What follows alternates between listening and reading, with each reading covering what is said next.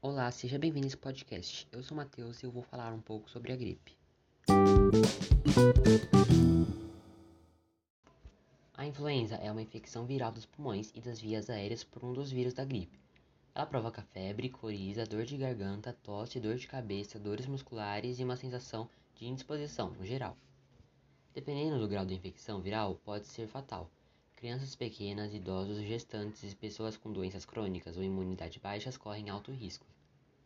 Os sintomas podem durar de 7 a 10 dias até a pessoa se recuperar. O vírus influenza é facilmente transmitido de pessoa para pessoa.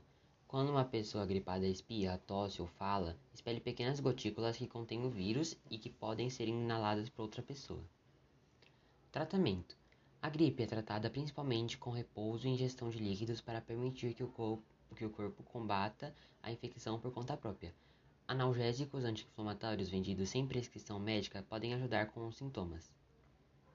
Prevenção: Lavar sempre as mãos com água e sabão, utilizar lenço descartável para limpar o nariz, cobrir sempre o nariz ao tossir e espirrar, nunca com as mãos, não compartilhar objetos pessoais, como copos e garrafas, manter ambientes bem ventilados, evitar locais fechados e com muitas pessoas, evitar contato com pessoas doentes, manter-se sempre hidratado e bem alimentado, evitar situações de estresse e exercitar-se bem.